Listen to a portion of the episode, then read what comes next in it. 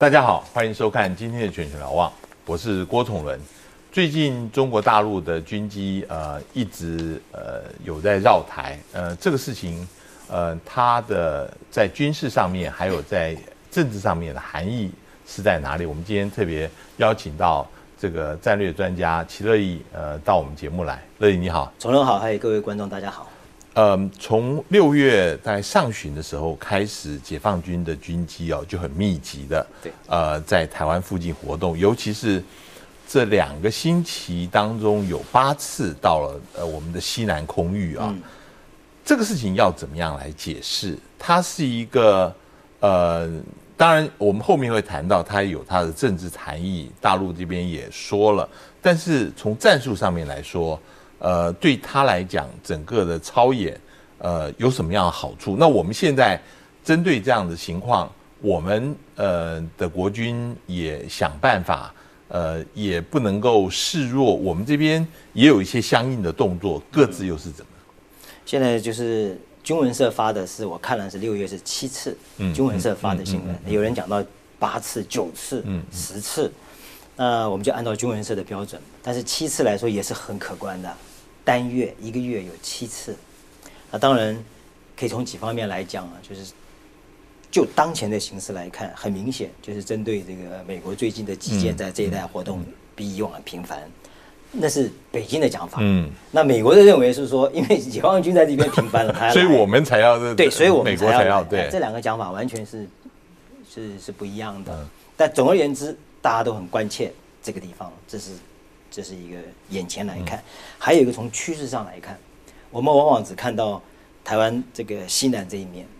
我们忽略了在东海那个方向。嗯，老共在那边的飞机飞得更多。嗯嗯嗯更频繁了。嗯，你说钓鱼台海域吗？从就是东海那个方向，或者是日本方向。嗯，我我我有我有我有一个我特别整理出来了，二零一八年度这个中国大陆飞机。就是日本紧急起飞飞机的次数百分之六十一是针对中国大陆的飞机，是是。那现在最新的是二零一九年度，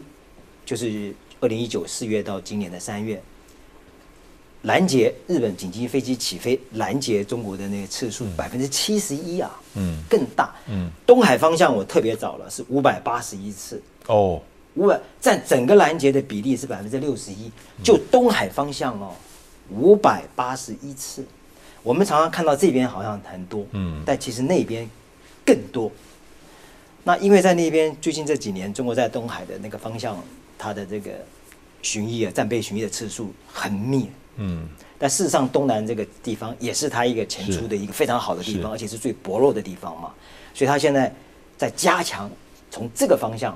来进出，在前出岛链。而且还经营这这一代的这种战场经营，嗯，是可以理解的。从比例上来说，是严重的失衡，跟跟这个东海的方向哦，那现在才开始慢慢的多了。啊，所以我们要看从趋势上来看呢，台湾西南海域这一带的老公的飞机飞到这边来，会应该会更多。应该会更多，嗯，因为在东海那个方向，它大概已经找出了一个模式出来了，大概是一个一个模式，嗯，但是在西南海还有这个方向还没有，因为次数不多。我打岔，我们之前也谈过大陆军机绕台，那个时候绕台，它是从南边往北这样子走，哈，嗯，现在西南海域空域的情况是怎么样子的？对，它就并没有以前就是所谓绕台，是指从巴士海峡上去，东部海峡。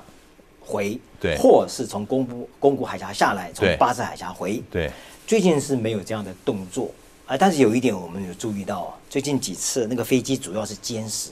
嗯，主要是歼十战机。哎，这个我们就就从战术上来讲，为什么会变歼十？原来绕台的部分的飞机就是歼十一跟苏凯三十，这些都是重型飞机啊，在空时间比较长啊，所以它可以，而且它是护航的飞机。自空的飞机，对，它要保护红六 K 啊，嗯，或这些电灯机嘛，嗯，最近就六月都是歼十的飞机，歼十飞机照理讲它是一个本土防御型的飞机，它的发动机只有一个发动机，单发轻型的战机，最近也频频在台海出现，哎，这个我们就要我们的理解，现在我们的理解就是，显然以后在台海周边海域作战的飞机几个重要的机种。我们大家可以归纳出来，一个是重型双发的飞机，嗯，苏三十，还有歼十一，它自己国产的歼十一，它飞得比较远，还有一个就是歼十，歼十也出来了，嗯这是高低配啊，嗯高低配，什么意思呢？如果美国的飞机过来的话，它的双发重型的飞机一定要应付美国的飞机。美国飞机都是重重型的飞机嘛，多用途的战机。歼十就要负责对台湾的，因为台湾基本上也是单发，嗯嗯。啊中轻型的飞机，嗯。所以它有一个高低配的。嗯。那换句话说，它现在正在逐步的去建构这样的一个一个飞机的这种结构啊，在台海周边的演训，以因应未来如果美国飞机一旦进来的时候，它有这几种的不同的飞机的机种作为一个搭配。嗯嗯，我们刚刚也提到，就是在这一波这个大陆的飞机呃到台湾的西南空域之后啊，呃，大陆央视有一个评论说，这是针对美军的有一个运输机在六月九号曾经沿着台湾的西部南下，是。是针对这个挑衅的行动，所以大陆才有的这个政治，它等于赋予这一这这这七次八次的进入台湾空域，它的政治上面的意义啊，你觉得呢？是啊，这在政治上是确实有这样的一个一个，但是如果美美国军机不做这个动作，难道他就没有在东、西南沿海的这种巡航也没也不会嘛？对对也不会，他还是照样嘛。对，所以，但是因为有这件事情，是加加深了中共在这一带美军在这一带活动的那种呃警觉感，或是有一种焦虑了。因为美美国真正的拳头伸进来了。嗯嗯嗯啊，这不是喊喊叫叫的，嗯这已经是在伸进来了。所以我认为，呃，确实是，呃，但是目前还仅限于什么？仅限于美国的单方面的行动，因为我们跟他没有联防关系，嗯嗯嗯更没有呃 data link 二二、嗯啊那种战术的数据链，完全没有嘛，没有联防的这种机制，完全没有，嗯所以是美国单方面的。所以现在北京现在就很关心的，这种单方面会不会后来演变成随着美台美台关系的精进啊，嗯台美两军嗯，开始在这一带也有不同程度的协作。有人就说之前，呃，我想你印象很深刻，在几年之前，美国有一架飞机迫降在台南机场。对，那那个时候，事实上是两架飞机，一架是随护的哈，嗯然后美国是说这是因为技术原因，嗯那时候迫降，还后来呃找了技术人员呃是在做检修，然后后来才飞走。但是外面有很多不同的说法，这个是美国在考验备于备降机场的一个、一个方式。同样的，这一次走的呃美国的运输机走的航线也让人家觉得很特别，因为从来没有过这样走。你怎么看呢？对，照理讲说，呃，虽然那个那段期间我们在东部有有演训，啊嗯啊，但是说实在，他换一个换一个航线就行了，很容易对很容易换的，嗯，因为我们那个演训的那个范围也相对有限，他换一个航航线就行了。嗯那他为什么非得要这样走呢？啊，所以也就是说，美国也想借这个机会有一点政治上的一种意涵，嗯，代表就是说，我现在跟台湾的关系，我是支持台湾的，对台湾安全表示出一种关切。当然，他用这种所谓的 所谓的这行政专机的方式，嗯而不是军，一军机就太太敏感了太敏感了啊！他是用行政专机，但不管什么，他是军机，军方的机，那还是不一样啊。所以我相信美国也想表达这样的一个一个一个一个一个信号吧。大陆在评论这个事情的时候，嗯，大陆的国防部发言人他特别讲，美国这样的方式侵害中国的主权，是用切香肠的方式，就像你说的，嗯刚开始这一步不要太敏感，但是是进一步的，然后下一次可能再进一步，就让你慢慢习惯了。同样的，呃，也有很多人讲说，大陆的方式也是在切香肠的，是啊，这样子相互的呃这样子作用，是不是一个危险的一个一个情况？双方都在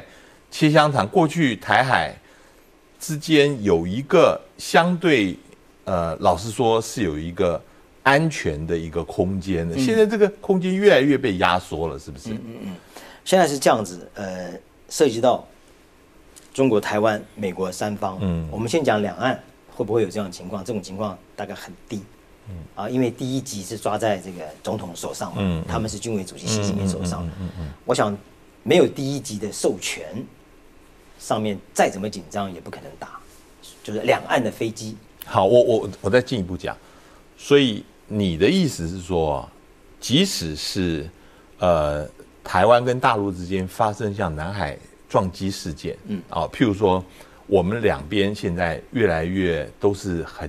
很紧张的一个情况，他们飞机来，我们的飞机上去伴飞，也许有些人有些人要逞英雄色彩，就越来越靠近，甚至用我的飞机去逼你的飞机走，那。老实说，都是超音速，那速度非常的快啊。对我，我个人是觉得，你觉得会不会有这样的情况？所以，我我我刚刚就说，两岸这个部分，就是光两岸部分几率很低，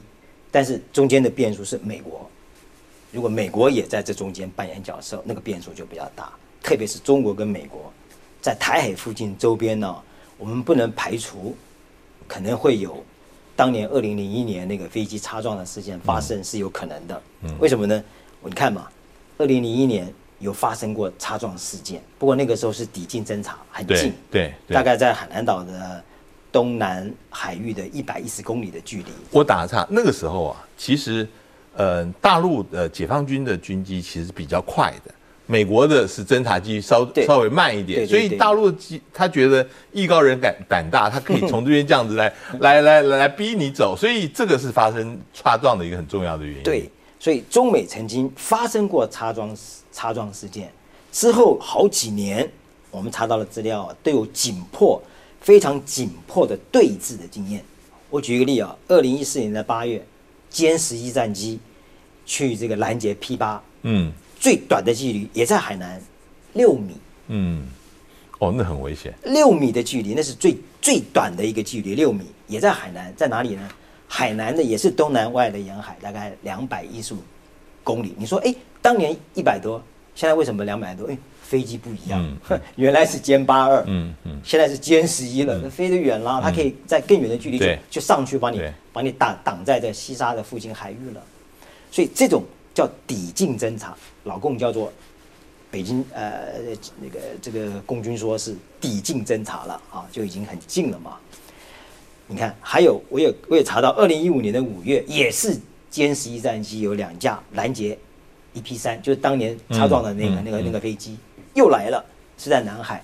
也大概十五米，都是这么二十几米的距离，这种次数也也蛮多的。所以我的意思是说，为什么在台海也有可能发生？我不能排除是以前就有擦撞，而且又有好多次的紧迫的对峙，这种频率啊会在台海。会上演哦，嗯，不过我们要观察的一点就是，第一个，以前那种擦撞都是中共是战机、制空机，美国都是大型的飞机，都是电侦机，大型的飞机，这个不成比例，因为你是战机，人家是不完全是战机，有这种擦撞情况，未来可能会有个情况，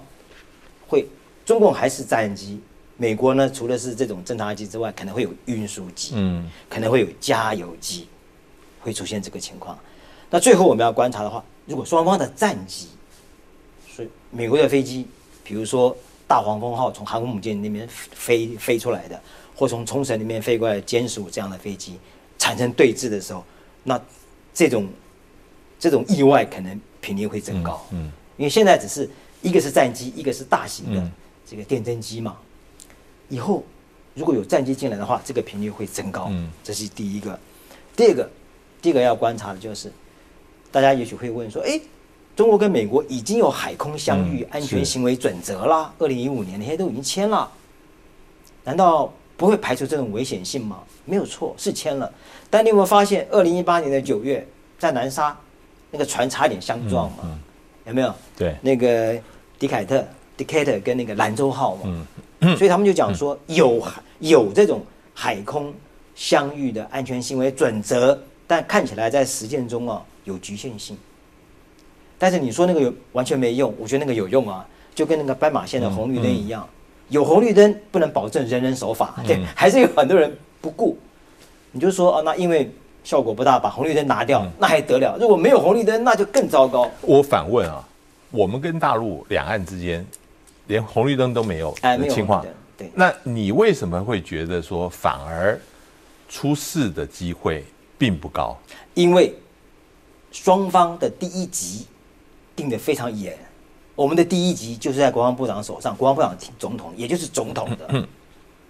这是一个战略的判断，不不是一个战术的判断，战略判断决定战术，所以你飞行员再再紧急，你只有一条路可以走。紧立刻脱离现场，